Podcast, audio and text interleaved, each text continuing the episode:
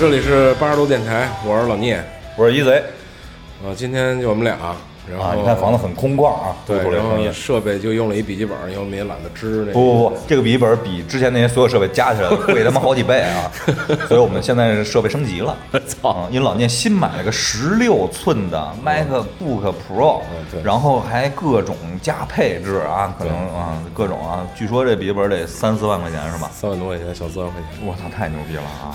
我也我也还用他妈什么录声卡呀？我操 啊！够够够使了，啊真是啊，十个声卡都不如它这三分之一贵啊！你非冲着我这屏幕喷透明星子是吗？我三万多的喷点透明星子吧？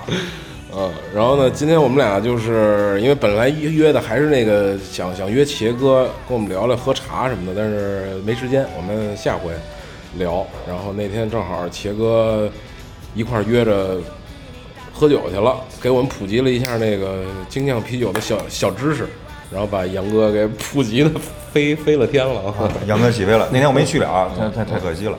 然后那个，因为茄哥是身处天津啊，然后他不是说随时都在北京，然后我们已经约了他一月份的 下周，下周，然后我们一起在一起来聊一聊天儿。然后那个，我看有听友给我们留言说，那个上一期这期真的真的应该可以收费。啊，我说其实他说这个呢，我也没回他，然后我自己就是静下神儿来想了一下，我还是有点不好意思，收费有点不好意思，而且我们也一是我们确实是没以这个这个怎么说呢，这个电台为生，对这个东西呢，不光是给大家录，我们更重要的还是我们聚在一块儿，我们能聊聊天儿。对有这么一个机会契机，然后一直就这么样坚持了，也一三一三年吧，嗯，一三年到现在也六年了，六年多了，一二年，一二年，一二年十月啊，嗯这七年了七年了，嗯啊，所以说呢，呃，确实近期呢，就是因为各自上班忙，然后加上路途远，我们更新频率有点那个低，但是呢，这个东西反正也不会变对。啊，就不会断啊。因为那个我其实，在我自己的感觉来说，我觉得那期节目就是也还行，就是因为我至少我也得到知识了嘛。就是茄哥不说这个，我也不知道。杰哥私下里跟我聊了一下，对茄哥，我也他也跟我说了，没有做准备，聊的有点乱。对，啊他说有点乱。但是我也说实话，人家既然这么认真的跟我说，我也没法跟人扯，嗯就是真的耍嘴皮子，我只能跟人说，那我们下次好好做一回功课，因为我们也是懒散惯了嗯啊，懒散惯了。然后今天这期节目呢，其实就是我们俩跟大家闲聊，闲聊聊各种最近发生的我们的事儿，然后也搭着这个一九年，今天是二十六号了，昨天圣诞节，今天二十六号，马上就一九年就过去了，我们就、就回忆回忆。对回忆回忆，聊一聊闲聊天儿吧。对这期节目就是，嗯，本来我们想录一期买买买，啊、嗯，但是待会儿也插着跟大家分享一下。对对对，就是买买买也有，然后生活什么也有，乱七八糟都有。一九年呢，我觉得先给大家做个推荐吧。嗯一九年，我觉得我看的最牛的一个电影是在上周我看了，叫刚才我跟老聂还聊了，叫《史崔特先生的故事》。嗯大卫林奇的，我在小米里看的。然后我我我我确实推荐大家看啊，之前我跟大家说过，但是上周我给看完了，然后不错，符合我那种节奏的，挺挺美国公路片的，但是呢又有一种日式的那种慢节奏哦啊，这种感觉不那么累看着，而且情真意切啊。反正你让我回忆一九年看过最好的电影呢，我好像也没有特别有印象的。但是我是我也是上礼拜看了一个片儿，也还算是我觉得挺好的，主演是克林特·伊斯特伍德，啊，是一个老片儿，叫《逃出亚亚卡拉》，好像叫，哦就是一个一个越狱的故事，它是根据一个真实故事改编的，就是就有点像《肖申克救赎》的一个一个起一个祖祖宗版吧，那个、那个意思几是六七十年代的片啊，对，儿是吗那是好像是七几年拍的。一个老一老片儿，你可以看看年轻的克林特·伊斯特伍德啊，一一老帅哥，然后最后丫就是把那个抠哧抠哧乱七八糟，丫就把那个越越狱给狱了。就当时说这个人是一个聪明绝顶的一个人，啊，就是因为为什么关在这个监狱，是因为丫老越狱了，丫老能出来，但是但是为什么就是还老能被逮着，我也不知道为什么啊。但是为关在这监狱呢，就是因为丫在一个孤岛上，就是你大家知道那勇闯夺命岛吗？嗯不就是那个旧金山边上一岛，原来是一监狱嘛。就是就是那个地方，就是那个地方，你跑你肯定跑不出来，才把人放在那儿。就是你算你你如果就是把那从监狱里出来了，那周围也是海，你怎么游你也要不冻死了，要不就就就就就淹死了。但是人家他们家最后还是跑跑了啊，就那那片儿还是挺有意思的，我可以推荐大家看一下。然后最近那就最近还不是还接着说一二零一九吧？啊，二零一九呢，给我我先怎么说？给我自己总结一下啊，嗯，压力非常大，压力特别大的一年，工作压力特别大的一年。因为之前也聊过，我的就是怎么说，在工作上重回职场嘛，也算是，然后在工作上 确实有一定的压力，因为到这岁数人了嘛，嗯，你也不想干得不好，也不想老整天老让别人说啊之类的这些，然后所以呢，给自己这根弦儿绷得特别紧，然后几度快崩溃，但反正慢慢也岁数大，自个儿能调整，也慢慢调整回来了。但是反正就是周而复，就是周期性复发吧，这种反正是经常就是紧张到那种就是夜里会醒，夜里会惊醒，一想，哎呦我操，这事儿还没弄呢。那那你这么说，我的问题就来了。嗯我现在特别喜欢就是从这个别人的叙述当中找一些问题，请讲啊，就是你现在的这种状态，遇到好多压力，也遇到了有可能，比如说刚才你提到，就是可能有崩溃的类似这种感觉，嗯，但最后还是我们所说的坚持下来了吧？但是这种坚持是因为什么呢？比如说是真的就是岁数大了呢，还是因为就是比如说到中年，我们真正觉得责任这东西在我们心里有一个概念了，还是说因为什么，比如说家庭也好，或者什么也好呢？呃，我觉得就是说一个俗一点的，就是综合原因。综合原因当然更多的一点呢，我觉得会在我这块呢，就是还是就跟我扛这个工作压力是一样的，就是我在社会的这个压力，我也希望我能够正常的在这个职场存活下来。我也不是像二十多岁的时候随意的，我就可以我不干了，我一天有一万种辞职。对呃，一我我现在一天也有一万种辞职的理由，但是我还是或多或少的去坚持它，去所以我就想去说，挺过它啊。这刚才你说了，就是二十岁跟这个三十多岁马上变四十了，这个你你自身感受上的这个差异，其实本身可能本质上是在哪儿？呃，是怎么说呢？就是成熟吧，相对所谓的这种，就是呃，你会考虑的会更多。那我还有一个问题，嗯，这成熟这个东西到底是好还是，或者说就在你看来，在很个人看来，你觉得它是一个褒义还是贬义？因为我为什么问这问题？啊我曾经几度觉得成熟，原来我觉得还挺褒义的，但是我有的时段，我现在觉得成熟这事可能对于我来说，其实对于我来讲，我觉得啊，其实成熟偏中性吧。但是然后有一点啊，我觉得可以简单点，成熟其实就是你变得更圆滑了，在这个社会上，然后你变得更能伪装自己，并不是那么的突出了。而不像年轻的时候，一定是那个希望做全场的焦点也好啊之类的这些，你更多的来说就是你会，我之之前量化过的一个成熟的标志是什么？就是有很多想说的话你不说了，嗯，呃，这是我就是我量化了一点，就会你会放在最后说，甚至于不说嗯啊，就是明白就可以了，知道就行了。因为在职场和在这个生活当中都会出现这些问题，然后我是切身体会到我自己不是那么的爱去跟人争执了。当然了，除了熟人啊，就是聊天儿这些是对对，就是我我我所理解就是有讨论，但是并没有争执，啊，没有争执了，就就是无所谓了啊，就可以跟最亲近的人我们来讨论一些问题，但是反而可能跟最没关系的人更没理由理由或者更没所所谓的闲闲工夫吧，跟对没没没时间跟你们再去争执这些东西。对，我觉得这是思想上多多少少有一些，你说他消极吧，其实他也不是消极，你也是有很多就是想法去完善这件事儿，去尽快的完达到自己的目目标吧。我觉得也不能算是消极，但其实你要是反过来想，其实多多少少也有点消极啊。那你觉得就是你会对某些事情积极吗？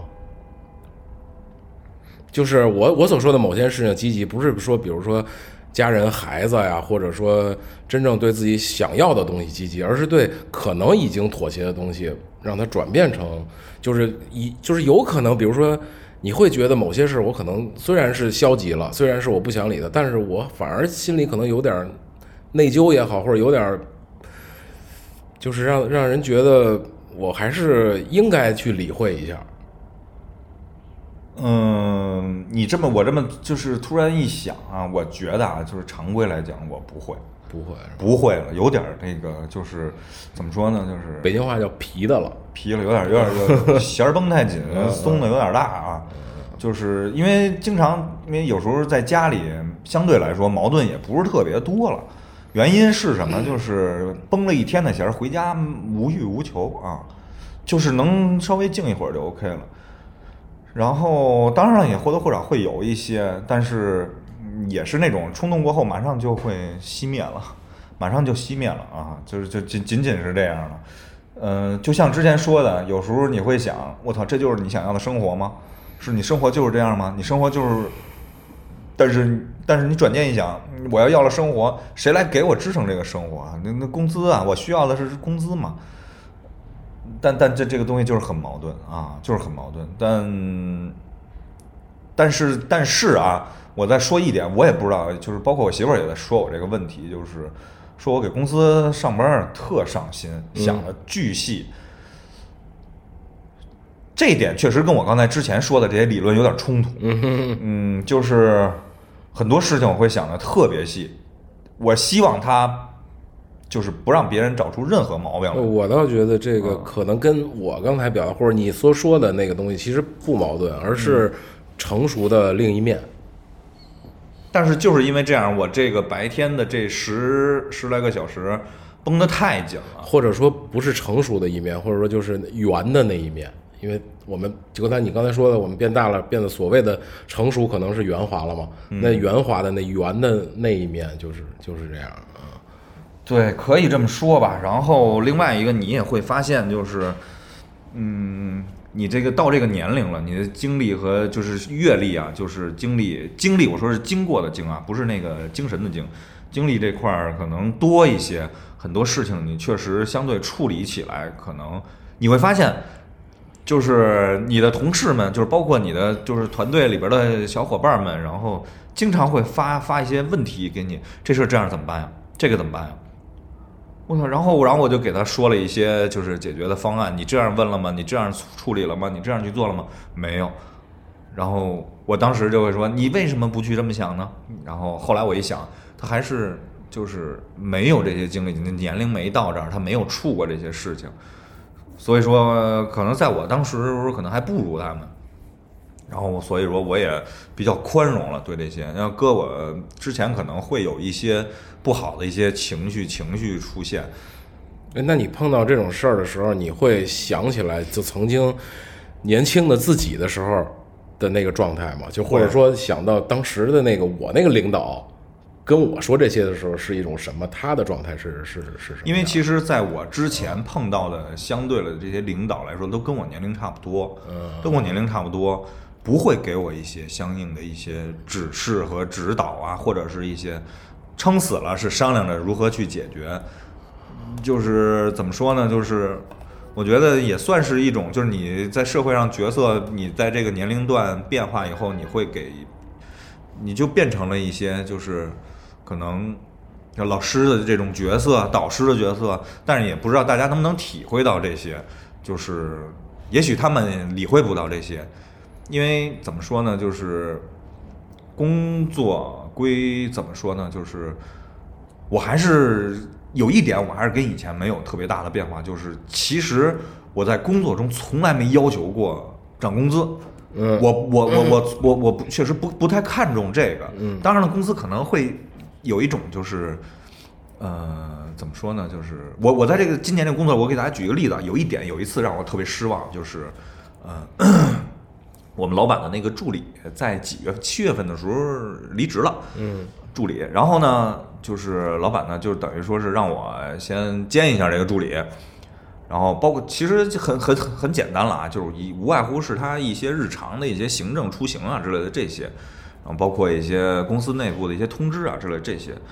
我当时心里其实挺兴奋的一点，就是我觉得挺被认可的，因为你能老板会觉得因为做事心细嘛，然后去做这些。当然了，也有点奇怪，有一个小四十岁的一个男的当做一个文文秘工作啊，对，然后老得问，就或者甚至于就是订个机票啊什么之类的这些。纯纯秘书啊，然后但是呢，在他的新的助理九月份来了以后，我差不多当了一个多月了。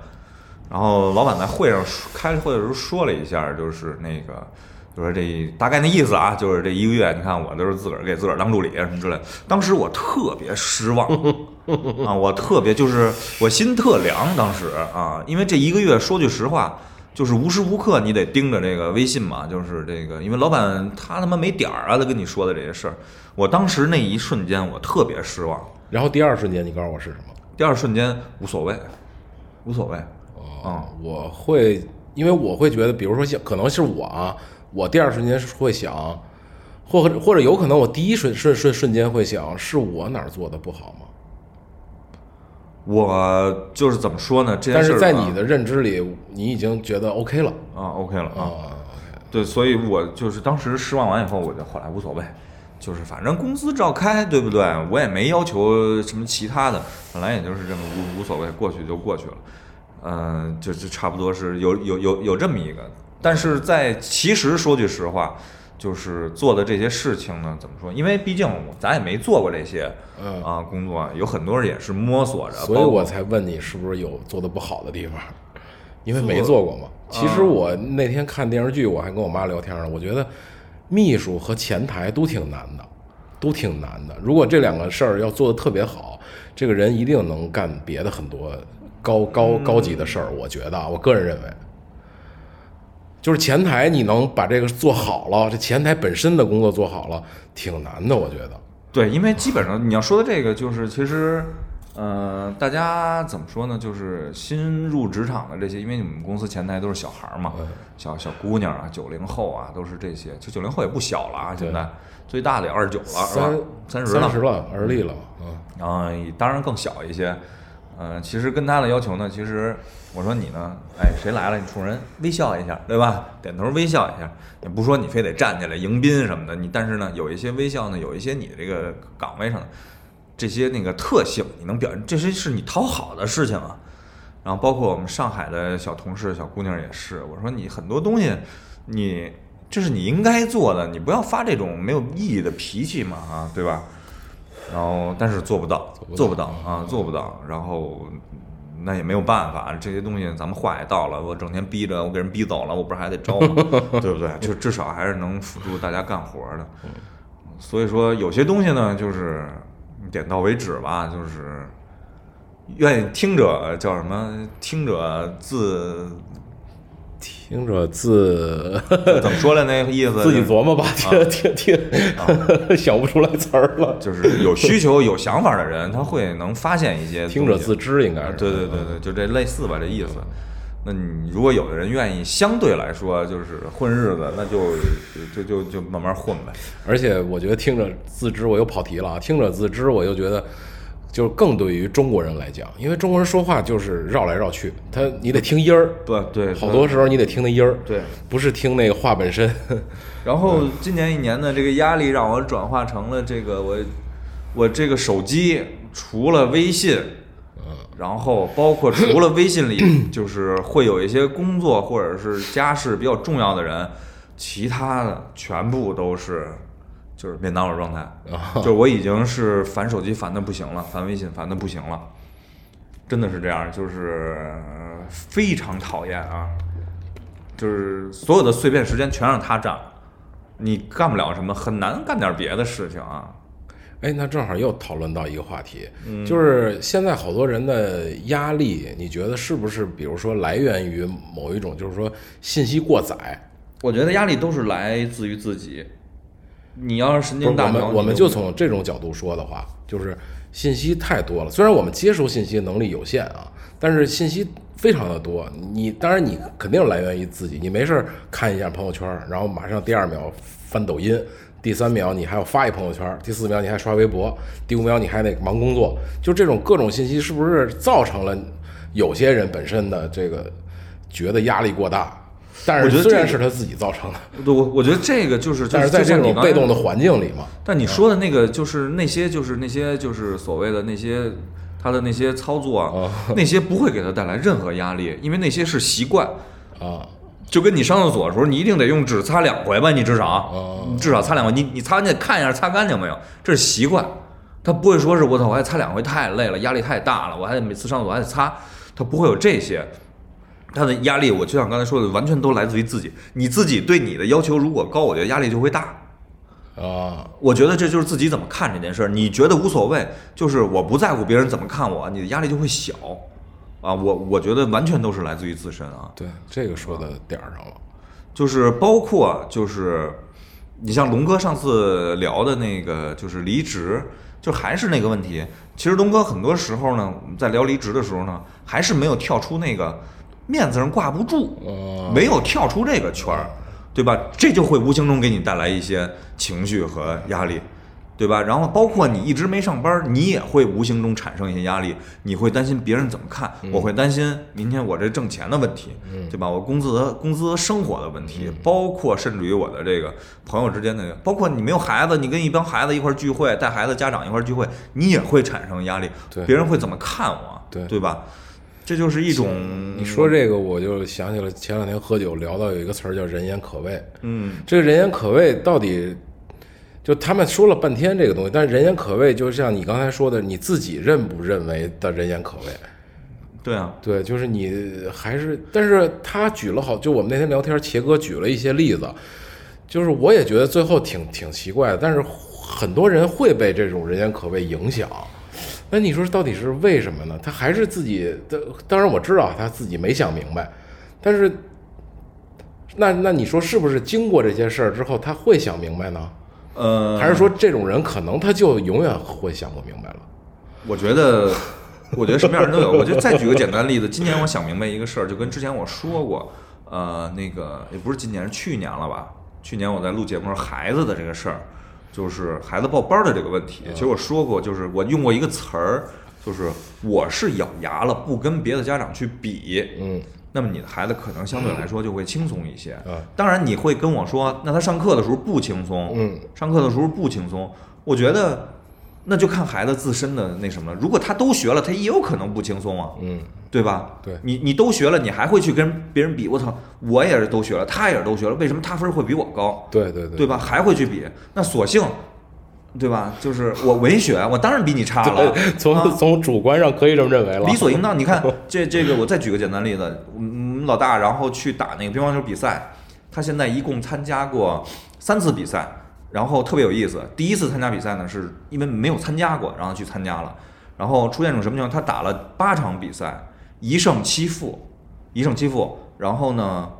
然后他会出现一种什么情况？就是打不过的时候就会哭，输了会哭。啊但是特别有意思的是，他赢的唯一那一场是冠军，他给人赢了。哦，但是呢，我会跟他说一点呢，就是两点啊。我会跟他说，第一就是你赢了这个冠军，他很高兴，然后但是你得知道你是侥幸，嗯你不能认为自己就是哎我赢了，你老去吹嘘这些。然后第二呢，你输给别人呢，你哭可以，我认为你哭是对这个就是比赛是就是对胜利有渴望，嗯对吧？我觉得这个特别好，但是呢，你不能光哭，对对吧？你要了了了解这个你的这个就是情况，你你跟我让你来比赛，就是让你看你跟别人的差距，对吧？我觉得你给你自己定一个小目标，用王王健林的话说，对吧？你赢一一局就可以，一比二输，我觉得都没问题。一局你能赢不了，你就再定一小目标，我这局能赢三分儿，对对吧？三比十一输都没问题。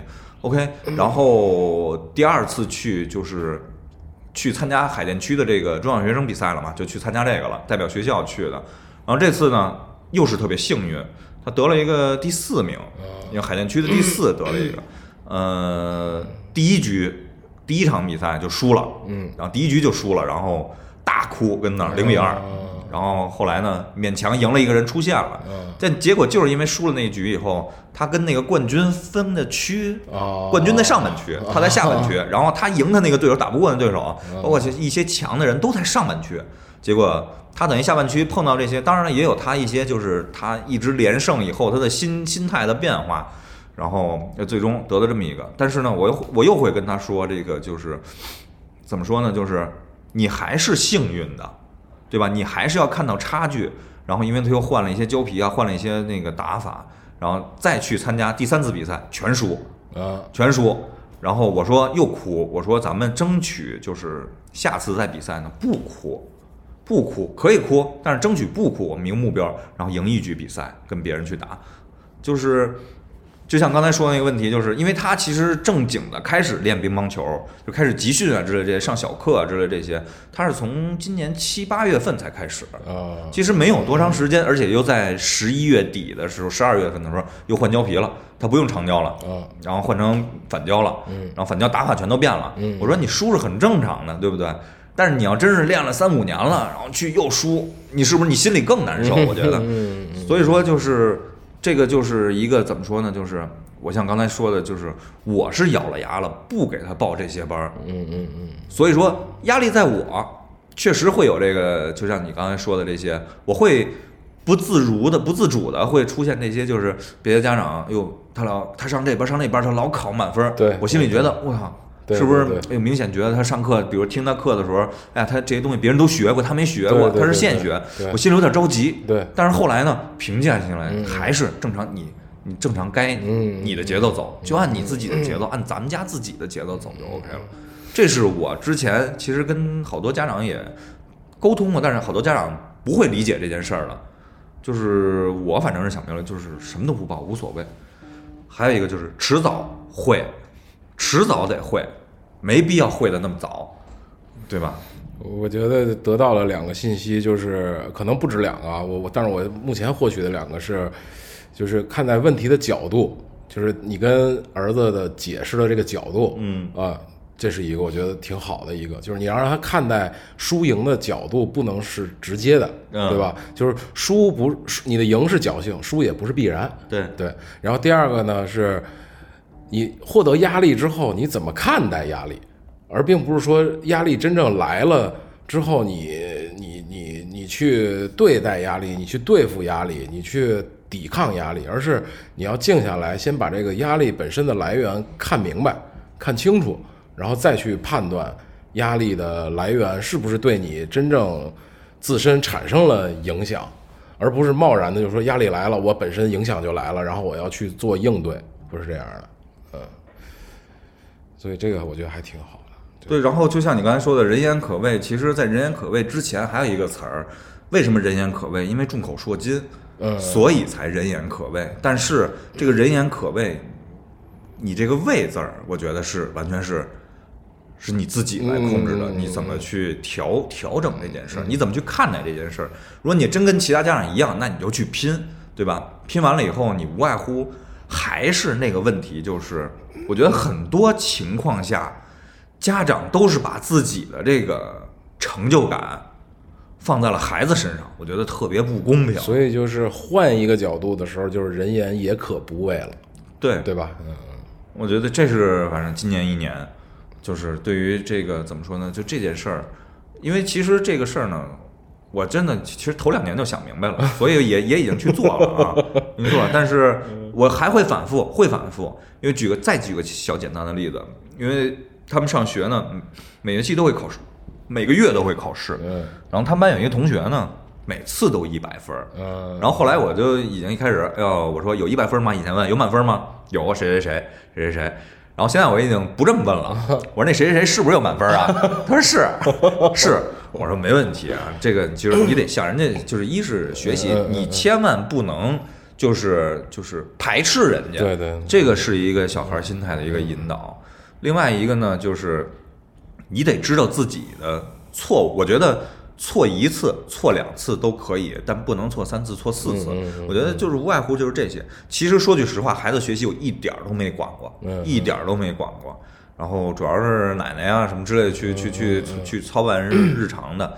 但是整体来讲，其实说句实话，还是我还是挺满意的。嗯，就是跟我小时候完全不一样，确实爱学习，这这是我出乎我的我之意料啊，出乎我之意料。我就说说我的二零一九吧。嗯，但是在我说我的二零一九之前呢，我操，突然想起了我的一九九九。二二零一九之前呢，我还得问他一个问题，就是问问问你一个问题，就是因为我记得咱们之前节目聊过一期本命年吧。好像是聊过一期，这个我可有的说。但是因为那那年呢，上次聊呢，我不是本命年，他们俩是本命年，好正好但是我是本命年。但是我跟你说，这个本命年对于我来讲，我首先从那个先从一个量化的指标来跟大家讲一下啊，就从玩牌开始，就从玩牌，我真的是从去去年是我本命年，对吧？去年从前年的十月份，我记得特清楚。跟伟哥呀，跟那个瞎子，我们去山西玩了回牌，哎呦，那背哟，就根本就什么，就是那个，就是完全没戏，一直差不多这一年半多，到今年了，才偶尔能赢一点小毛票，才往回往往往回升一点，真的是特别背，就是那种牌抓的给你拧死，你知道吗？就是哎呦我操！我这三对加一会儿，嘿，最后凑成一条龙了。最后哎，啪给人点了，就基本上，我操！我这真是我操！那那你说所谓的这个呃丧是只是单单向的一个事儿呢？不不不，我总结了一下，这个丧我先不说几个事儿，这个丧不光是这一年，是前后有漂移。我告诉你，前后有漂移，有扩散的是。对，它不纯是这一件事儿，它是一个波浪。有涟漪的，对对对对，它是承上启下的 啊！我我我我真是这么。你丫说的我有点郁闷了，我操！但是实话实说，实话实说，就是我觉得，你看你怎么想这件事儿，嗯，这就是生活给你的一些历练，让你怎么去处理这些情绪和 和点啊。本来我以为我的二零二零可以好起来，结 结果我操，还有涟漪！你妈的！但但但但确实，我觉得是有前后漂移的这些事儿。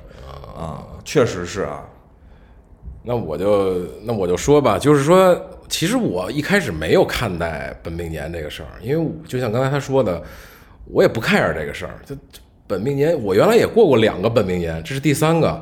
原来我也可能岁数小，或者是记性不好，我已经忘了。今年呢，我就更没在乎，无所谓，就是平常心平常过呗。但是你要是非得拿本命年这个事儿总结呢？也可以往丧上靠，因为它对，就是心理上的。对对对对，因为它毕竟出了丧的事儿了。对，啊，而且是往年没出来的。对对呀，对吧？对呀，嗯，所以二零一九对我来说，你可以拿本命年来说最丧的事儿就是分手了。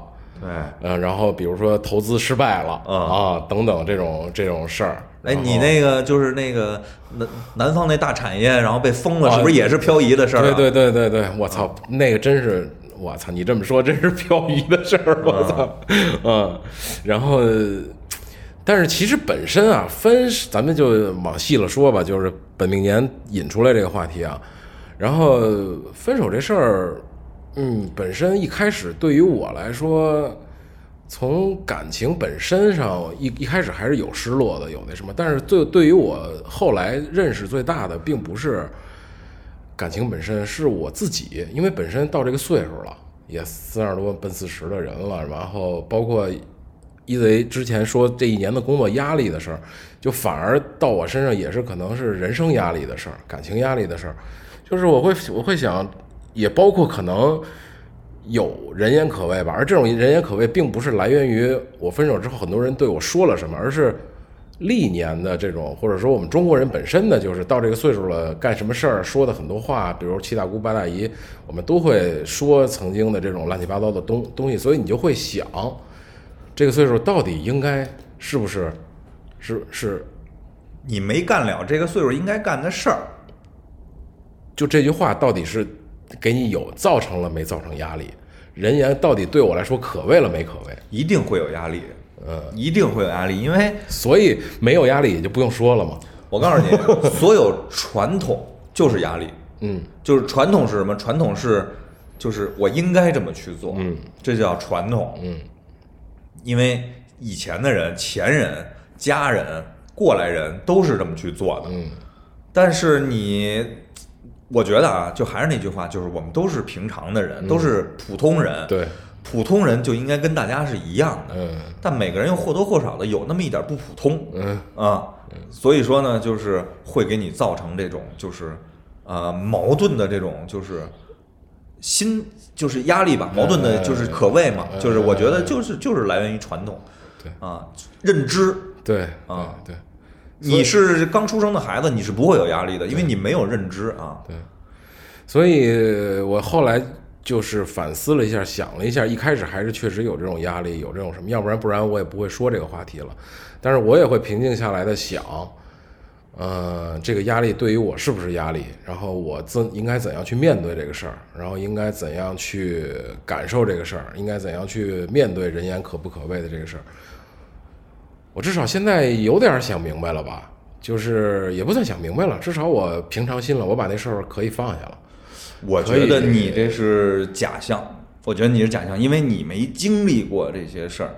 我觉得谁也不能说怎么说呢，就是你可能在这个阶段你想明白了，但是你过了这一个阶段，你有可能推翻自己这个想法。我所说的就是想明白是什么呢？就是对一泽说的对，就是他还是，咱不说刚才说这个对相对，就是他不是说这个说本命年有涟漪，但是每个事儿其实也是有涟漪的，它也是对你是有影响的。这个涟漪还没过去，但是我要努力的让自己。就至少咱到这个年龄，咱别办年轻人的事儿了吧？就是你会沉下心来思考这个事儿了嘛？嗯，所以思考完了之后，你对自己得有一些认识嘛。但可能这个认识会迭代，对吧？然后也有可能会怎么样，但至少不会像年轻的时候的冲动也好，或者是甚至比如说买醉、宿醉这种东东西是是不会了。嗯但是你会该睡觉还得对睡觉，该睡觉睡觉，该怎样怎样，你至少你对自己自身的调整调节得有得有有方法了。而且而且我所说的就是你怎么看待这问题，你看待的不是有的时候不是感情本身了，你得反思你自己了。就是其实说句实话，就是你更容易的能去面对这些挫折。对，啊，我觉得这个是到这个年龄应该就是会出现的这些，怎么说呢？因为多多少少也经历了小四十年事儿了，三十多年事儿了，当然没到四十呢啊，我早着呢啊。所以我说这个也也有个由头，就是我还挺渴望那个四十不惑的，就不惑，真不惑，真不迷惑的时候。我觉得啊，你要说这个，突然让我觉得可能四十不惑就是一种成熟的标志嘛，嗯，对吧？我觉得就是你都经历过，都见过啊，所以他惑不了你，是吧？迷惑勇猛的狮子，对吧？那不到四十嘛，艾欧里亚 啊。挂了，啊，所以说就是我觉得每个人其实都会有这些就是或多或少想明白的时候，但是你突然过了那么几年去想，呃，其实还是幼稚，嗯。还是幼稚，或者不能说幼稚，就是不对。too young too simple，啊，吐奶义务、啊，多奶义务啊。呃，你说今年，呃，花钱也也有点儿，还是其实你要说买东西这事儿啊，那咱就接着说买买买吧。买买买这嗯东，西其实还是有的时候会很冲动消费啊，冲动，我就还是那种就是买东西还是一种缓解压力的一种方式。嗯。你会发现，当快递收到，你见到这个东西以后，你的压力又来了，嗯。你你的没盼儿了，嗯，盼头没了，这东西没到，你老盼着它到。嗯。你看今年我记得就是，呃，我这不是前两天又买了两把壶，啊。买两把壶，呃，买两把紫砂壶，一直这这么多年了想买，一直没没动过手，没出过手，然后后来还是买了两把壶。也不贵，然后就是想自己呢，我也不我我喝茶也不是那种普洱、绿茶、铁观音，我也不走这些，我就花茶，我就花茶，花茶对着嘴儿去嘬就完了啊。对对对对对对对，就就就是想，就跟这种东西看这种东西上瘾的原因，就跟之前我们聊宜家的时候，就是为什么会到杯子那个区域，嗯会到单人沙发的那个区域，然后会特别吸引我，就是还是希望有一个特别安全、自己舒适、熟悉的这种自己梦想的这种环境对和这些就是周遭的这些身边的这些物件儿，你还是在去追求这些东西。包括前一阵儿我一直我也在关注这个，就是我想买一个就是跟工作台类似，可以一直就是玩游戏的这个就是游戏站似的这种，就专门就一区域就是玩游戏的啊，我不想是在那种就是沙发那儿坐着玩游戏，没有没有安全感，因为玩游戏不舒服啊。就就跟洗浴要搭一个洗浴房那那意思是。对对对对对，就是我前一段一直在关注这个事儿，然后有那有哪种椅子更舒服啊，然后那种后来关注了一个宜家的一个那个哎那整体，然后但是我看那没法搁电视，只能搁显示器。显示器，但是我想离近，我也反正没太想好，也也也有理智的一面啊，不会说看着马上就买，也有理智的一面，也也会来回来去的，就是怎么说呢？不说货比三家，但是反正隔三差五翻出来得看看啊。那我的问题又来了，就是有有没有买过的东西，买完之后后悔的？呃，应该是有。应该是有，但是我这一下呢，我就是有点没想起来。或者我说，比如说这个东西，因为我是觉得我原来也有过这种感受，就是也不算后悔，就是后悔是一方面啊。另一另一个角度是说，买了就不在乎了，就我我我拥有了就 OK 了。呃，啊，对，有一个那个买了就拥有了就无所谓了，买了一个杨哥之前说那个小米那个。小爱啊，小爱，小爱同学，哎，买那个，每天就只有这个了，就只有这个，因为涉及到一什么问题？它那个音乐版权啊什么之类的，它没什么歌，小米或者那个 QQ 的那个，它没什么歌，什么都没有，还开店，就是就是每天就是一闹铃儿，小爱同学，你给我开着空调什么，就就就干点这个玩儿，就是基本上落土了，跟那儿，哎，瞎买啊。然后一直想想买个打印机给自己。打印照片吗？对，然后我就是我这两天也琢磨来着，就是那个，然后呢，我想自己有一面墙呢，就是不定期的把自己手机拍摄的这些照片呢，有一组作品放在那儿，然后每次更新一下，有一些镜框，然后也希望能陶冶一下，还是自己的那点东，陶冶一下自己，因为自己之前我们也聊过，其实撒娇的一种行为，我觉得。可能是就是自己哄自己玩儿吧，我觉得。然后有一些其实就是给自己看嘛，嗯，然后拍的这些照片啊之类的这些，呃，因为自己其实也就是怎么说呢，平时没放下这个东西，现在呢特特特别傻帽的东西就是老得发到什么绿洲啊，发到什么朋友圈啊，朋友圈我基本上不发了，发发绿洲，因为绿洲。没有什么关注者啊，只有杨哥和老九九叫什么老九啊九哥关注我，只有俩人，俩人也基本不上，然后我就没事自个儿呀老老跟上面发。因为前两天朋友也安利我绿洲来了，嗯，我还没用呢，就是国内 Instagram，然后那个反正就是自己把那东西发上去，有有这么一个给自己的一个交代。然后就是还是就像，然后前一段一直关注打印机，然后之前一朋友李生给我推荐了一个那个。那是什么牌儿？佳能的那个吧，就专门打照片的，最大好像打了六寸吧，也就是这样啊，基本都是六寸的啊。然后那个跟我安利过，然后但是我一想，我操，有时候给孩子，我是不是能顾及一下孩子家里打东西啊？弄一 A 四纸的呀，是不是？我就就就是就就反正翻来覆去的，一直老在看这些啊。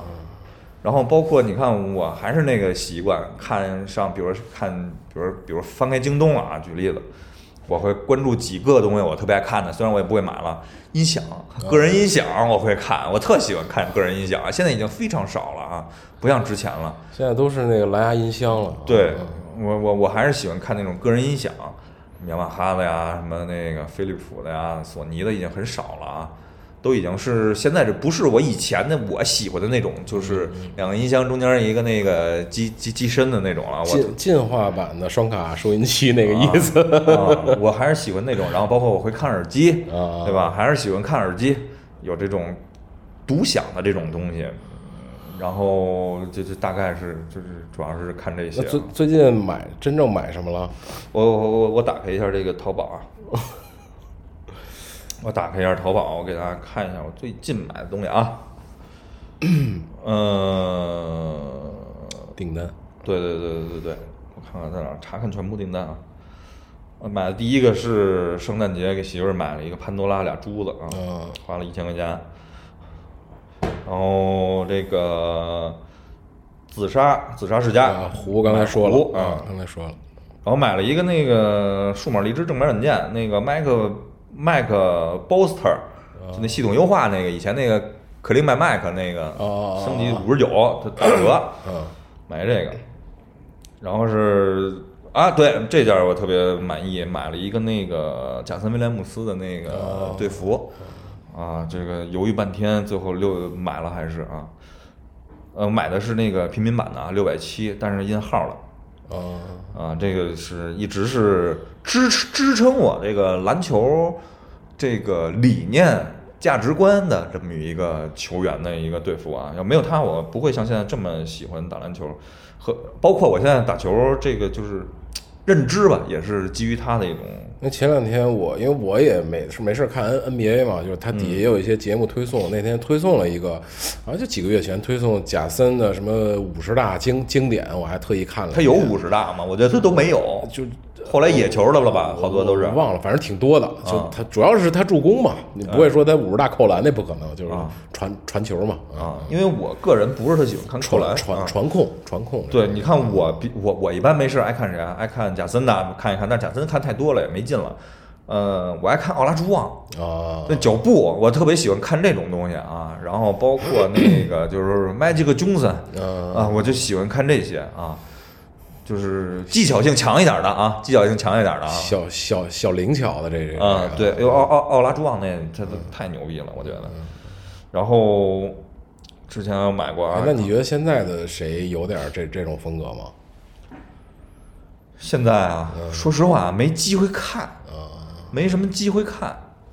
但是现在你说，反正火的，我我我我比较喜欢的隆多，啊，隆多那个不教练吗？是不是就是那个 李李龙指导 啊不是那个美国版那个米洛雷嘛，是 那个里弗斯嘛？听听隆多说，隆多你想想办法，是吧？然后这个就是，然后双十一买了双鞋，买了这个之前买了这个，今年买的比较多的这个漫画《谷口之狼》的，之前给大家推荐过。之前买过一一一件戈登的队服，打篮球穿 啊，结果他妈球局也散了。就算了啊。然后其他就是哎，优衣库买的多嗯嗯，T 恤哎，那个 PS 那是优衣库出的是吧 PS 四？PS PS 就那天群里发那个吗啊？那是 GU 的吧，GU 的是吧？GU GU 只有上海有啊哦，北京没有吧没没有。？GU 只有上海有店。上次我还在上海跟那谁，我们俩逛了逛嘛，就是跟那个肖娃，肖娃我们俩从那个 GU 啊、优衣库一直逛到什么陈冠希啊什么之类的，这些都逛了。我还买双鞋嘛，就这双，买了在陈冠希那店里买的。结果陈冠希那店啊，就是他那些潮店好在哪块儿？他没有加价，就是原价，嗯，就是原价。但是回来一看啊，双十一啊，那鞋能便宜一百多 啊，然后得这么着吧，啊。那我就说我买买买吧，去。嗯，呃，对，聂哥这个老老聂这一上来这买的给你们家都震了，说说一来给我就震了啊。说到买买买，我就得说几个话题，一个是买买买，一个是我想说一个淘宝的事儿，还有一个我昨天想到了一个小话题。先说买买买啊，呃，最近买，因为搬家要要要要搬家，我要从城市搬到农村去，我要过他妈田园生活，所以买了点家具啊什么，这这很正常了，就买点家家家里用的东西。紫檀的，不不不不不，我还特意为什么上网上买，就是因为便宜啊，然后床什么都是去二手市场买的，就就凑合用就完了，因为毕竟是租的房嘛，不是自己的房，就布置布置就行了。完了买了相对三个，我觉得比较花钱多。第一个就是那耳机，就那苹果那新出那无线耳机，啊，这是二是吧？就是不是三了吧？就 Pro 了嘛，就啊，对，它是入耳式了是吧？对对对，就是它带降噪嘛，主动和被动降噪全都有啊。然后这是耳机是一个，然后其实我就老，因为我我在我在它出之前我就想买耳机，之前那个，呃，插下去，Alex 给我推荐了一下，他给我找了一家，我买了一个上一代，然后现在只剩一电池盒，那俩耳机不知道上哪儿了，啊，用了没多长时间，因为我之前二百多块钱，啊，我之前买它之前我就想买耳机，因为我那个原来是降噪博士的那个嘛，嗯，那个快快坏了，就是各有有毛病，而且它有线，就是比较麻烦，我就想买一个无线的。无蓝牙线，我就说实话，我还是对这有点看法，无线的太费电，但是有线太麻烦，我那线又是有点太长，而且它它现在苹果的手机它不接那三点五了嘛？你还得再转接一个。嗯，就是我有几次我带它也主要是坐坐坐飞机的时候用，然后全那个线都蹬到别人那个座座位那扶手上，啪就一蹬，我那耳朵就刮一下，就是好几次都是这样。然后，所以我就觉得有线比较麻烦，我就想买一个无线的，就学嘛了好几个无线，但必须得有降噪，因为也是坐飞机用，也听习惯了。然后也终于博士这个品品牌，我就先找博士的。后来他出了，他出了，然后几个朋友就推荐我说这个降噪也不错，然后也无线，音质呢也不错，也就能接受。还你要说跟顶级的这个就那种大大的那种肯定没法比，但是基本上 OK 了。然后我就琢磨了琢磨，一开始也没想买，后来就是一千多吧。好像就是你听我说啊，就是某一次录音的时候，是上上可能是上上礼拜，我我先来的那个汇聚遛弯儿，我就在汇汇聚买的，哦，直接下手了。这多少钱啊？呃，它原价是一千九百九十九，我操！原价一千九百九十九，那儿还加了好像一百两百啊，然后加那两百就是加了一个，相当于他给你加了一个 Apple Care 啊，有一个延长保修的那个东西，太贵了一千块钱还能因为我一开始我也没想买，是因为太贵了，嗯我就想两千块钱肯定能买一个比较牛逼的大的降噪的，音质又好的了。我就真的没想买它，但是好多人跟我说音质好、降噪好，我就有点儿，我这个有点人言可畏了，你知道吗？就真正被他们安利种了草了。我说操，买吧，买吧。而且之前我确实也听过，我在一朋友那儿就听过，我觉得还行，就买了。因为平时呢，就是我不用那个大的 BOSS 那个，就是就是原来还是有线苹果自己带那个，嗯，所以其实你真正讲究音质呢，肯定没法比。但是我平常呢，也就听歌的机会呢，其实戴耳机听歌的机会不大，我就是听，比如听听评书，听听什么呢，所以对音质要求也并不是特别高，那就它吧，虽然贵点儿，我就一下狠心就买了。嗯，然后买这个之前呢，是上次也聊了，双十一不是买了点那个摄摄影的东西嘛，明年准备出去，然后之后在双十一之后和买这个耳机之前，就是这个笔记本儿嗯，啊，比那上了一档啊。对对，然后今天不是呃今天提的，上礼拜去去看的，这这跟前面比加起来乘以一百都不够这数啊！就换了辆车，啊我操牛逼换换了辆车，啊，买了一个叫做吉普牧马人的一辆车 啊啊，吉普牧牧马人 Rubicon 版本啊，但是确实是优惠了买的。呃，我本来是想买二手的，但是它没有，然后买了个国五的，然后又有一些其他的瑕疵，降了些降了些价格，但是它也是有保修啊，有什么的，我觉得还好吧。一努劲，一一就是吐了血了都有点儿，我就买了。嗯，也是，确实是有这情怀，然后也是渴望了好久了。就真是这个东西是在我心里扎根了好久了。因为买上次霸道之前我就想买它，但是我知道原来的产品不好，它又要更新换代嘛，所以我就，哎，我就把它就拿下了。嗯然后我刚才想说的问你后悔这事儿啊，其实我今天有一点儿不是后悔啊，是有一种感受，是因为我那天听蔡康永说了一个故事，他说什么呢？他说他认识一个理发师，一个小一个小小，就是比较年轻的那个挣的钱并不多，他一直那个理发师就特别渴望想买一个包，他那个包就放他那个剪子呀什么，就是剪头用那些工具的一个挺高级的一个包，一直想买，但是呢那个好像他当时的工资收入并不高，那东西得可能挺贵的，一两万块钱一个包，然后 LV 的，反正在他们行业里可能有品牌吧，啊，然后蔡康永就说，你得可能他说我得攒好多好长时间的钱我才能买。蔡康永说，那你那这样，我先赞助你，你先买了，然后呢，你慢慢再还我。其实蔡康永那意思可能就是我就帮你买了就完了，可能他们俩关系不错啊，就是你要愿意还我，你就慢慢还我。然后他就把这钱给这个孩子了，这孩子就去这个店里，就是兴冲冲的就去这店里了。然后他发现一件特别奇怪的事，就是他到这店门口，在橱窗里看见这个包的时候，他放弃了，他没买。他说什么意思呢？就是当这一万块钱揣在我兜里的时候，到那个橱窗的时候，他觉得他已经拥有这个东西了，嗯，所以他就没买，因为他他觉得这个一万块钱我可以买了，我已经拥有了。他呢，他可能去更，就是在我理解，他可能就要去寻找那两万三万更遥不可及的一个在他心里有可能更产生种草的，或者是更渴望的一个东西。这牧马人今天给我的感受就有点这个。我我大概多少能有点体会啊，共同共鸣，但是不知道这个鸣是不是共啊？就是，呃，怎么说呢？就是其实，在他去，因为你把这个东西拿回来，它只是一个形式。当你得到这个钱的时候，其实你已经在心里拥有这个东西了。对它其实已经你买得起了，对我可以买了，对所以我就不是非得要得到它了，对啊，非得在在手里了，对，就跟其实我觉得可能咱说的俗点儿啊，咱就说男的，咱也不说女的，是不是？比如说跟泡妞这种也有点儿类似哈，就男的啊，咱就统普世价值观说，男人臭臭男人，就是说就是泡妞嘛，就是一开始跟姑娘交往，我得请你吃饭，各种浪漫。但这姑娘真的你追到手的时候，那一刻是不是可能啊？就渣男所谓的这种男人本本质上的这种东西，是不是？不不不不不不，我其实从我来讲，因为我还是啊，之前我跟老聂也聊过这些，可能我的想法可能比较各色啊，嗯但是就是我觉得这种东西就是咱们从质量守恒的角度来分析这件事儿，它是守恒的，这些东西去哪儿了？嗯，就是就像你老聂，我刚才就说你那个爱情啊之类的这些，爱情是会转化的，嗯它会变成亲情，嗯对吧？就好比我举个例子，小时候我妈抱着我，哎，我得亲你吧，我得搂着你吧，哎，我得，哎，我每天我得见着你，我得。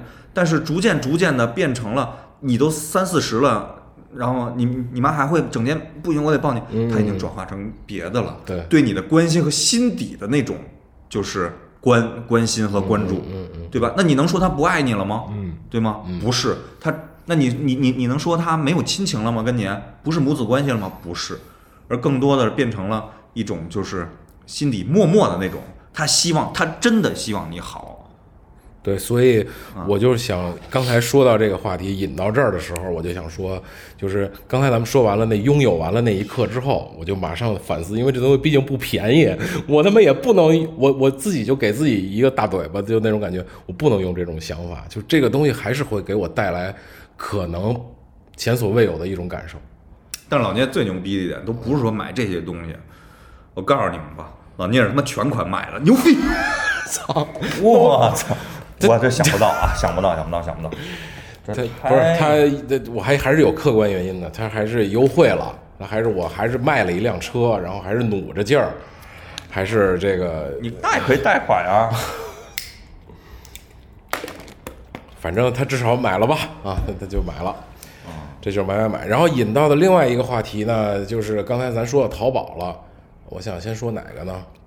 我先说我昨天的，其实这俩东西都是昨天产生的。昨天我产生了一个想法，咱就讨论啊。我我其实我想这事跟他私下讨论，但是既然聊到这儿了，就就瞎聊吧。我就突然想有一想法，比如说那个淘宝现在咱们一打开，不是你老经常买的东西，它给你推送嘛？啊哪怕就是你不经常买的东西，它至少首页上也会有好多产品，你往下拉拉拉，你不停拉不完，它也有好多产品。现在就好多人养成了一种习惯，就比如说你打开京东或淘宝，你就是不想买东西，你也翻一翻，然后有可能碰上一个东西，哎，这有有意思，有好玩，我就买了，或者说这哎正好碰上一个这东西是个新产品，正好我需要，也可能就买了，等等。但是我昨天想的是，打打比方啊，这个淘宝这首页没东西，什么东西都没有，然后有一个大大的搜索栏儿。就是你想买什么，你自己搜什么。你还会用这淘宝吗？就是你说完了，然后我说一下我，就是我进入淘宝是一个什么样的状态啊？打开淘宝以后，我会直接点我的嗯关注店铺，嗯然后我就去看，嗯然后如果比如碰到一些不是我这个关注这个，我我关注店铺大概八十多个啊，但是如果不是这个领域的，我会去搜，嗯我从来不看淘宝推荐。嗯，所以说，如果你要出现你那种情况下，对于我来讲，我会去搜啊。我你看我，我每天都在搜东西啊。所以我昨天想到的这个，你知道是因为什么吗？因为就是可能看一电视剧什么，他们创意什么的，我就想这个东西能不能做个 app，做个比如说美美食，或者比如买东西，或者哪怕其他的这种，因为现在所有的 app 都是给你推送各种消息，美食的也好，大众点评类似这种，把这种大众点评，把这种美食，把这种购物的东西全变成这样，变成一个搜索的时候，这种行为的时候，大家反过来的时候，我觉得可能是不是这产品有可能会挺好的。我这个就是回潮嘛，如果你要搜索就是回潮嘛。就是也有可能会未来来来来讲，就是流行它方式会习惯会变化嘛，但是它无外乎就是这种周而复始的这种循环嘛。我觉得就是你搜索不就上个时代吗？百度吗？和谷歌吗？就是这样嘛。百度现在为什么相对来说会不如阿里啊什么之类的这些？就是当然它也有大数据，就是因为现在不是大数据这几年。那什么吗？你在想头很多年以前，你会看到一些莫名其妙的广告，我印象特别深的 IBM 电子商务那广告，我都不明白什么叫电子商务。但是你现在你每天不都是在电子商务吗？对吧？但是在当时你不理解这个东西，未来那那个东西是未来嘛？所以说，我觉得这种东西就是你那比方说，我我胡说啊，就是打比方，我是一个。我我想干这事儿了，你是投资人，我现在跟你说这么一点子，你你会投我这项目吗？我觉得啊，就你其其他的都抛开啊，就就说这点子，这个这个这个，你要是投资人，这个点子，如果你要有合适的一个产品，我觉得可能 OK，有更多的这个你的产品的这种，你现在光说这个，你光说一个就是回回溯到，就是这个东西。就是单纯的，咱就说趋势预测这种东西来说，有可能会有人投你，有可能，有可能，但是你还得希望你产品是对对对对所以我说它就是个点子嘛啊，所以我为什么说私下里说呢？就是它万一成真了呢？我操这个！我觉得万一成真，当然也有可能，很多人已经想到过这个了啊，这很多人已经想到过了，我只是突突然想到了。然后第二个，我想说淘宝这个评价的这个事儿。就是你买的东西会给好评吗？你给过差评吗？呃，大众点评我前两天刚给差评，我是上礼拜几啊？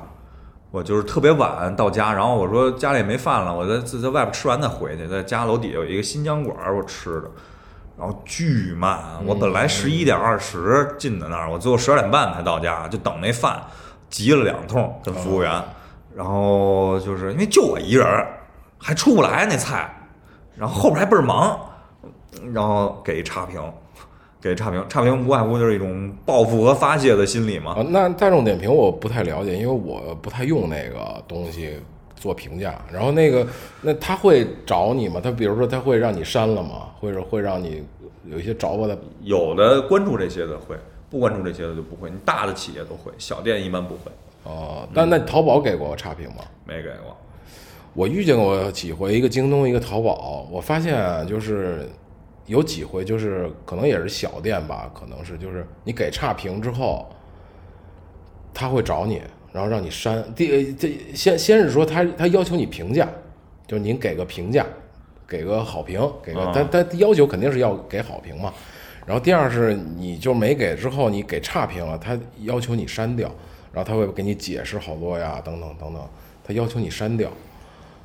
然后我遇做遇上的事儿呢，就之前的事儿我不说了啊，我可以如果说到了呢，可以待会儿再说。我昨天碰到那事儿就是，我昨天买了那个搬家嘛，我买了个桌子，那桌子买回来要自己装一下，然后它是个挺大的一个桌子，挺厚的那种实木的。他送过来的时候，那桌子那个面儿有点弯，就是北京话说有点有有点翘楞了啊，就是有点有点两两两头往上翘那个意思。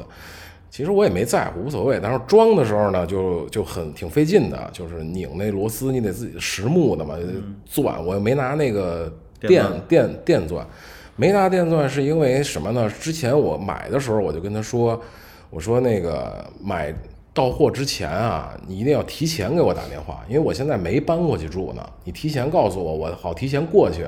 你发货了，或者你第二天到货，我就第二第二天过去等着你。哪怕你我上午去，你下午到都都没事儿。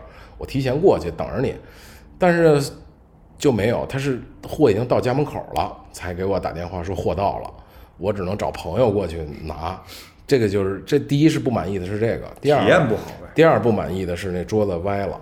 然后其实这两个东西并也并没有让我有多大的让他给你矫情。然后我就跟他说：“对我说，第一，你这桌子弯了。我什么其他的，因为我会，我我预见到他会跟我说什么话，所以我就没说你这个桌子弯了，我不满意。我就说你这桌子弯了。然后第二，我说你，我之前跟你说的快递提前告诉我，你并没有告诉我。他之前呢就答应了，他之前聊天的时候他答应没问题，OK，一定会提提前的。然后我说完这两个之后，他就开始掰扯，嗯，就是摘自己的所有的。”全全摘干净啊！物流是第三方的，我们没法控制，我们只能说怎么怎么样。弯是正常的，就运货的时候可能有压呀，有什么的，您只要把螺丝拧紧了，然后您拿电的那个拧的话，就慢慢它会矫正过来啊，等等等等。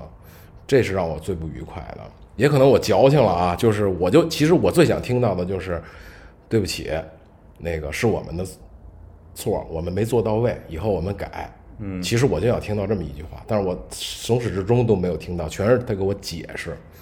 我说行了，你不用给我解释了，OK 了。然后他最后也说好了，谢谢您的支持，然后我就给了一个差评。嗯，然后紧接着就是在那个旺旺上跟我说您删了吧，我们小店做生意也不容易。也也也挺挺挺那什么的，我然后又把那些东西解释了一遍，我就巨烦躁，我就没理他。然后待会儿我就给他回了挺长的一段话，我说我其实就想听到这个，你们说的那些，就是你们就就就像我之前把那期节目给他发过去。就像我，就像我之前咱俩一开始聊的那个，好多事儿啊，已经妥协了。但是我突然觉得那个事儿，我他妈的没想妥协。我没想妥协的理由呢，并不在于我对这个事儿我本身的态度，其实我想让他好。嗯，特别奇怪吧？就是我想让他把生意做好，我想让他改变，是出于这个我才跟他聊。特别特别的有一种，有一种让我自己觉得都挺伟大的这么一种感觉，你知道吧？我说你能不能把自己的生意做好？你能不能把自己的服务改善？你的产品做好？你再跟我来说这些，我希望看到的是这个。我我只希望你跟我说句抱抱歉就可以了。然后紧接着我就后来也没理他，我说他他说你把那个呃差评删了，我给您返五十块钱券儿，我也没理他。然后一会儿电话来了。嗯，然后紧接着上来第一句话就是：“您要不满意的话，我都没说，我就喂。”然后他说，紧接着他就说：“您那桌子要是不满意的，您可以退了。”我说我退不了了，我都装上了。他说没事儿，我叫快递过去取去，然后你直接退了吧。我说我不退，我说我跟你以前我你就没听明白我说话，我对你的产品质量我没有不满意，我对你的快递的东西也没有不满意，我满意的是我不满意的是你跟我说的这着吧的这所有的话，嗯，然后我就开始电话教育他，我也不知道哪儿来的这种特别希望他好的这种感觉就来了，我就教育他半天，我说。谁不做生意？我们都是在这个社会上打拼，谁做点生意不容易啊？谁都挺难的，我也理解，对吧？我有朋友也开饭馆的，我就想到你，我有朋友也开饭馆的，也都不容易。我好，但是你得把事情做到位吧？你可以不承诺我，比如说你不不承诺我物流，他一定会打电话。你告诉我物流是第三方的，我们尽力去做，但是不保证。OK，你你提前告诉我这桌子可能到了会有问题，我都能接受。你所有都没有告诉我，然后你还在找我问题，我实在是受不了了。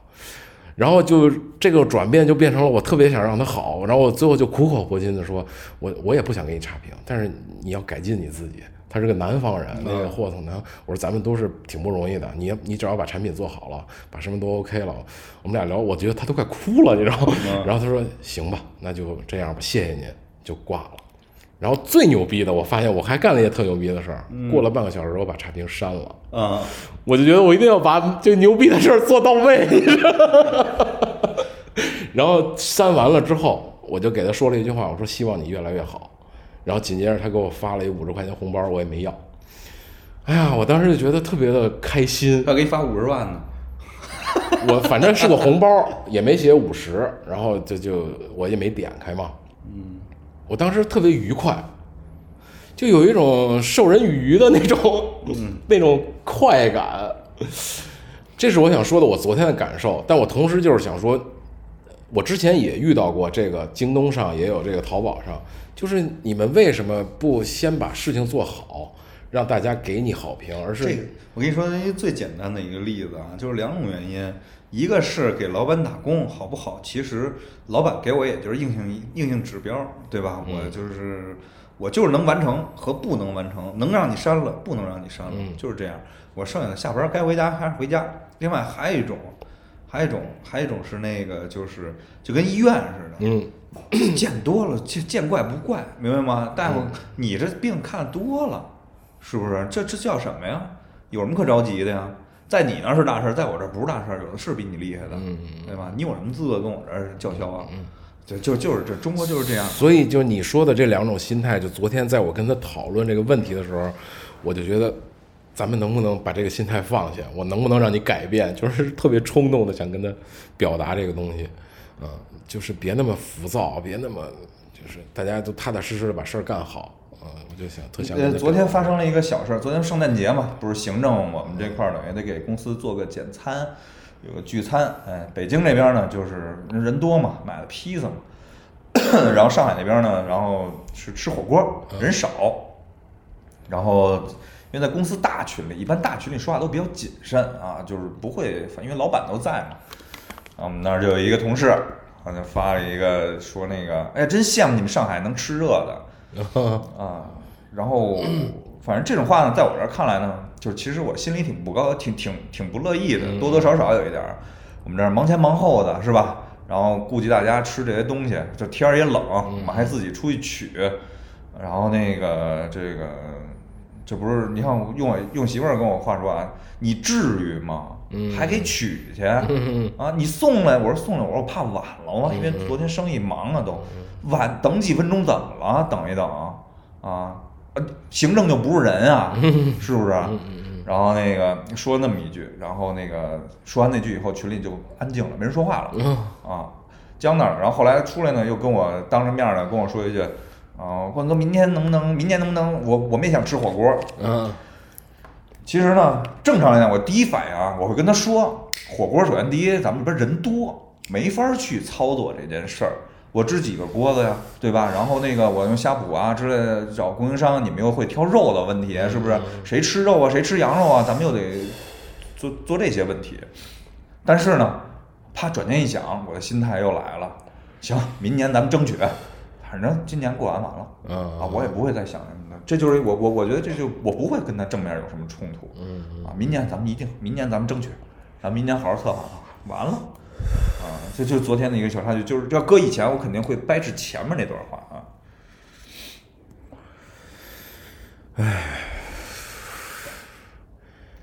说到这个，哎，对，刚才说呢，说到看病这事儿，然后也分享一下，咱分享最后一个吧，你看时间也不短了。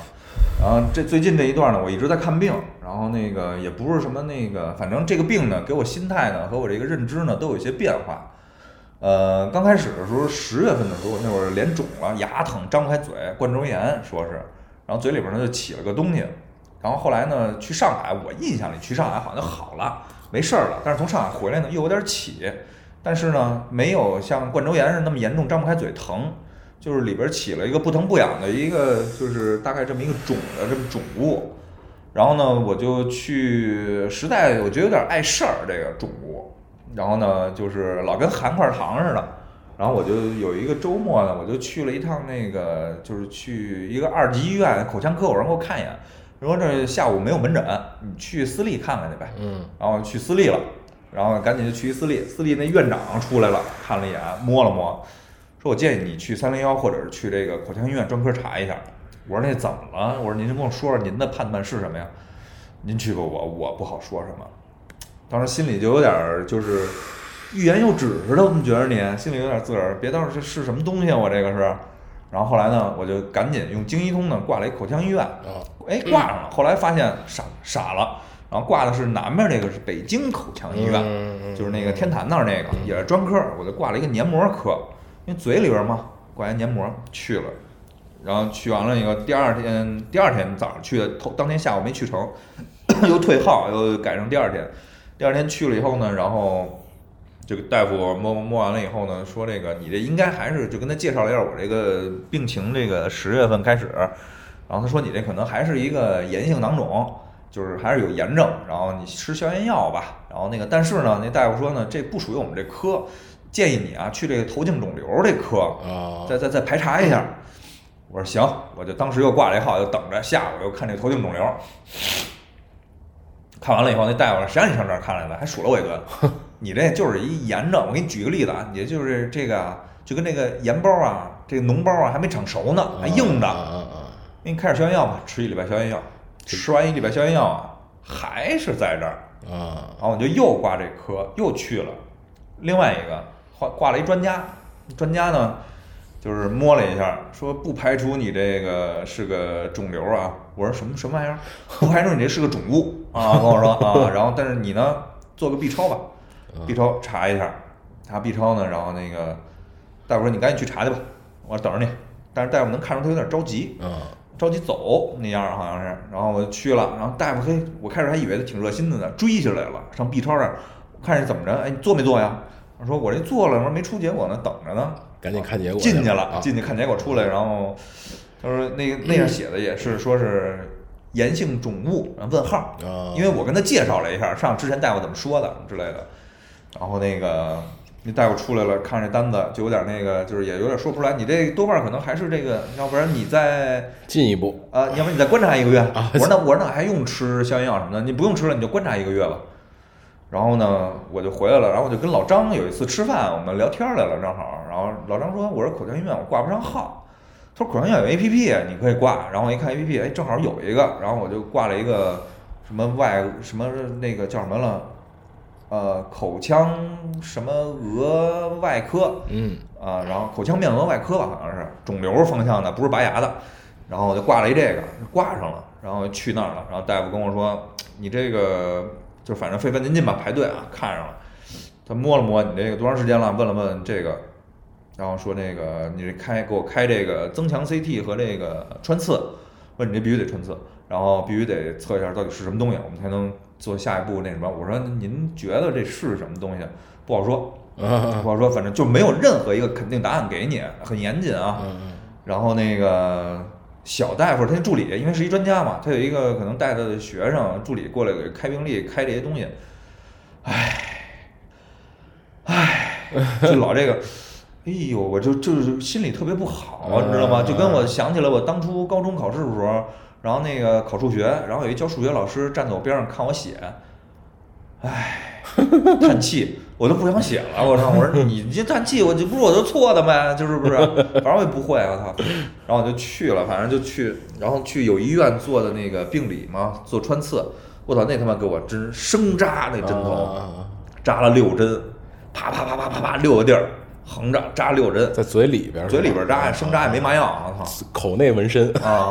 一开始我问打不打麻药，一开始我以为得多先进的，得一个机器、仪器什么之类的。我还问他是从外边扎还是从里边扎呀？他说肯定从里边扎，从外边扎你这外边还有一疤透了啊。从里边扎，然后那个就拿一针管一大针头，我操，噗一扎一吸，噗一扎一吸，我操。然后最后做那个病理，三个人做病理，我在后边前俩全是癌症。然后我就就是，哎呦，我心里当时呢，我也就是我有这么一种心态啊。一开始我挺那个恐惧的，我觉得我靠，因为我父亲就是口腔癌症嗯去世了嘛。然后那个后来我想，我有后来出现两个想法，让我心里就是舒服一些，就是我想我如果要是的话，我觉得挺好的，就是我能体验一下我爸嗯当初的感受。嗯嗯嗯啊，我觉得这样我能让他更更更更了解他当时他的感受。嗯嗯另外还有一个就是，我觉得如果真是我要是一恶性，我觉得我他妈解脱了这几年啊，真的，我不用再顾及任何事情我觉得我就可以真的完全解脱了。嗯我觉得我能轻松几年，我也挺高兴的。嗯而且就算是什么，我觉得也挺早期的，我觉得呃是吧？嗯嗯嗯啊，但是后来结果出来是良性的啊，良性的还还还不错。然后回去就去医院了嘛，去医院去医院又挂这个专家号，然后专家看完了以后呢，说那个那你这开住院吧，开住院你得住院手术。然后那个我说行，多长时间？六到八个月。哎呦喂好，我说能拖能走前面吗？我说我这个，他说我这是良，因为你是良性的。我说这能确认是良性，他说不不能确认良性，他说穿刺的那个准确率很低。我操！我说那我要恶性怎么办呀？我说恶性是多长时间？他说恶性两个月啊，至少。那高是得把它切下来再做类似活检最终确认对啊割下来以啊后，最终做一个活检，啊然后去做病理看是什么。我说那怎么办？我说那我这要是万一是恶性的，我等六到八个月啊。我说他说不会，如果你要真的不舒服啊什么，你之类过来看我们会视情况来给你再往前排啊。那会儿你肯定就受不了了，因为这口腔里的东西一般来说都长得比较快。就天天流哈喇子了，就啊，因为我爸那个就是就是一开始可能就是一个黄豆粒儿，啊但是两个多月吧，就长了差不多就跟一个鹌鹑蛋比鹌鹑蛋还大，得俩得一鸡小小小小鸡蛋那么大了。就黄豆粒儿的时候没有在意，没太在意，然后后来因为我爸那明显是恶性的，它是菜花状的嘛，我这个比较平整，啊跟一块儿那个那个口香糖似的，它长三厘米，然后厚是一点三，嗯然后宽是一点二吧，我记得那个。然后我说那等托人呗，我现在就等于一直在托人做做这件事儿。但是这件事儿呢，反正也过去了，心态的这些就是前头俩礼拜心态一直放在这上面，多多少少有一些就是想法的变化呀之类的这些。但是现在就是赶紧给做了，然后能看看看看具体情况，然后好安排一下后边儿人生计划是什么样儿，是吧？就完完全看这个了啊就一贼在电台里交代后事，啊！以后真的来一个那个再见一贼，我操！来一期那个真再见了，我操！二零一九年交代后事。其实我原来也想过，就是可能，比如，因为我们咱咱以前说过嘛，比如这电台会做到七老八十，那可能有一期，比如七老八十，我们举办一个三个人的葬礼啊，在电台里的那种，啊，是不是怎么策划一下这这种在生生前的葬礼嘛？吃花生豆儿呗，茶馆吃花生豆儿呗。啊，反正近期等于今年呢，你看，其实今年也发生了这些大大或多或少的事儿。我最后再说两个小事儿，然后咱们就不做过多的讨论了啊，就是说出现象，大家可以回去琢磨琢磨。一个是前两天不是喝酒去了嘛，跟那个茄哥、跟小林、跟杨哥，然后我就发现一个现象，也有可能是我我的第一判断是我两不止两三年，可能好久没有进过酒吧了。没有纯的，因为喝酒进过哦。那次最近是就是跟跟那包里嘛，咱们去纯喝酒，大悦啊，对对，那是人很多，当时就是可能也是那是周末吗？我忘了礼拜五啊，周末人很多，然后就是为了跟包里喝酒聊聊天儿，你喝的也不多，好像一人就喝了一个俩吧，一两个。啊一两个，就很正常。那天呢是那天跟茄哥他们喝酒呢，第一杨哥飞了。第二呢，我们又聊了好多，然后碰上了邂逅了一些男男女女。当时不光是有女的，也有男的过来，因为我们聊天呢，聊了一些也相对比较深刻的人生话题吧，聊了一些。完了，有一个哥们儿就过来跟我握手，说我已经很久没有听到有人讨论这种人生哲学类似这种东西了，说你聊得很好。啊，我估计那哥们儿也多了。关键是我想说什么呢？那天是礼拜一，然后在一个胡同深处安定门的一个小酒吧，我都忘了叫什么名儿了。然后叫海什么吧啊，？第一个是跳海，先先是第一轮，从那儿我因为因为就我们仨嘛，一人喝了一杯就走了。后来杨哥来了，我们就去了第二个，然后去那儿喝的比较多。后来就是第一个喝了一人喝了一个，后来就反正我喝了三三四个三四个啤的，然后。杨哥我忘了，杨哥没喝多少，好像真没喝多少。酒吧 嗯，然后礼拜一在一个小酒吧里，有三四个女的。一开始去的时候也有几个人聚会，然后后来那那帮人好像就走了，剩下了有三个女的，两三个男的。然后后来慢慢也走了，剩下之后那个男的，然后喝到最后跟我说话聊天那男的也走了。然后说哥们儿再见啊，下回有机会咱再聊啊，就走了。然后剩下那几个女的就开始跟杨哥开始互动了啊。然后我想说的是什么呢？就我可能好久没进过酒吧了，或者是都市的寂寞人这么多吗？我就想抛出这么一话题啊，咱们就不过多讨讨论了啊，就是大家可以去这些男男女女，我觉得不是寂寞人太多了，是大家放开了思维的方式啊，沟通方式可能不像以前那么禁锢了吧。啊，也也有可能我真是孤陋寡闻了啊，孤陋寡闻我我我我我我真的很久没去过了。啊，对，孤陋寡闻了。就是女孩儿很主动，女孩儿很主动啊，我就说这么一个啊，其他的我就不过多的说了。然后这是一个现现象，大家可以。第二个现象呢，是我自己带给我自己的，就是我想让自己愉悦一下，然后我选择了一种行为叫追星。然后这个这个星吧，也不是说我要，是我看到他我才想追他，而这种追的行为呢，并不是年轻时候那种疯狂的，比如说小女孩喜欢刘德华四大天王那会儿，也不像我们喜欢科特·科本、Michael Jackson 那样的，而是我想自己给自己心里带来一种，就是所谓我想回归年轻也好，给他织个十字绣什么啊的。那那倒没有，就是心里支持一个人，就是因为我们也聊天也会说，现在无非就是比如国也搭着我们可能有虚荣也好，有什么也好，国内的再怎么样，我们也不会再怎么样了，无非就是看点国外大师的片子啊、电影，我们崇拜一下，呃。啊，说到这个，正好有一个小话题，就是之前咱们聊乐队夏天嘛，至少还让我去年夏天感动了一下，啊今今今今年夏天感动了一下。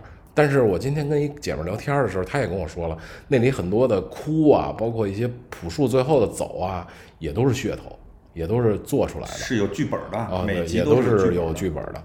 所以，但是我不管这个，至少那些乐队我还是曾经喜欢过的嘛。那些不管是大张伟、花儿，也是年轻的时候听、听听过的嘛。然后说这个，就说我追星这事儿，也不是真正要追，就是我觉得我我可以努力的让自己打破这个我谁都不喜欢。我觉得原来还挺刻意，我刻意的让让我喜欢他，让我。这个女孩演过几个戏，演过一个，其实其他的戏我也没看过，我就看过一个她的那个电视剧，还是个配角，就是那那电影叫电视剧叫，我操，我都忘了电视剧，就是呃呃，好像叫《我的前半生》。没看我的前半生里边的，就是一个都市剧，她演的是一配角，是一酒吧的一个小小招待，然后她喜欢一大叔，那大叔是陈道明演的，啊，他演一小女孩儿，那哦对，陈大陈道明演的是他爸爸的朋友，嗯然后他爸爸可能走了还是怎么，剧情我忘了，然后他就喜欢这大叔，一直要追这个陈道明，陈道明是这个饭馆的老板，嗯啊，然后陈道明就老拒刻意的拒绝他。但好像后来成没成我都忘了，剧情我已经忘了。但是我就对那女明星啊，那女的是第一，她叫什么我为什么喜欢呢？就是想想喜欢她呢？第一，她是北京人，啊北京孩子。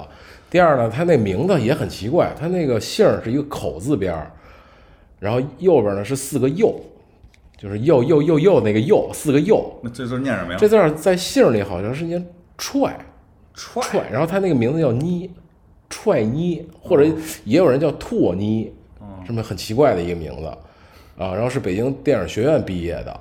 然后呢，我还喜欢他最重要的理由呢，是他跟我同一天生的，嗯不是一年啊，他是同一天，就是呃五月三十号生的，所以也就是说星座也一样嘛。要是北京女孩儿演戏呢，我也觉得还挺好的，不做作，北京大妞那种演戏挺那什么的。最近好像有一个叫《热爱》的一个片儿，我看了两集看不下去了，有点太闹腾了。也是陪我看电视剧，主要是陪我妈看，原来陪媳妇儿看嘛，主要就是这个。那《热爱》里边有那个什么，就是那个那谁的儿子，那个杨立新的儿子，杨立新的儿子了。啊，杨立新的儿子演演的主角嘛，然后还有那个牛莉什么之类的，他演那个完这些我完全他演牛牛莉就那上去春晚小品的那个嘛，啊，然后他在跟那里演个女主角，那个就是北京女孩的那种性性性性格。我就是想说这这俩事儿，嗯就是自个儿有一寄托，嗯对自己给自己，其实后后来就自从热爱，我是看了热爱那一两集之后，我才决定要追他。把自己的右手想成他的手，可以，可以。然后，但其实那热爱电视剧我也没看下去，然后我也就没追他，也就其实追星的行为也没有。我只不过突然想起来，我觉得我可以。人人问我你喜欢哪个女明星啊？我就说我喜欢她我就还是有喜欢的女明星啊，广末凉子啊。啊。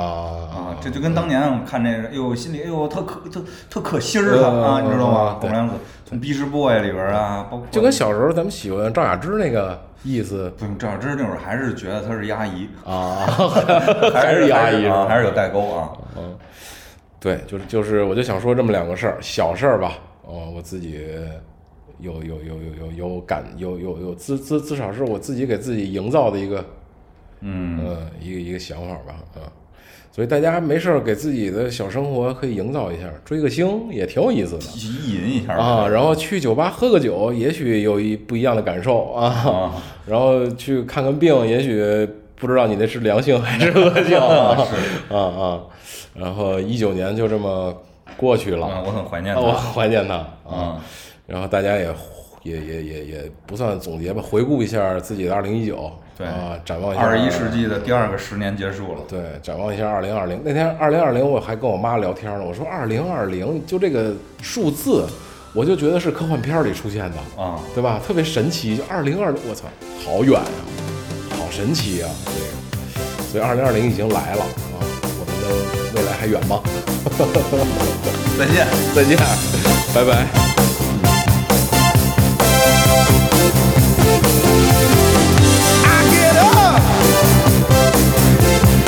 nothing gets me down.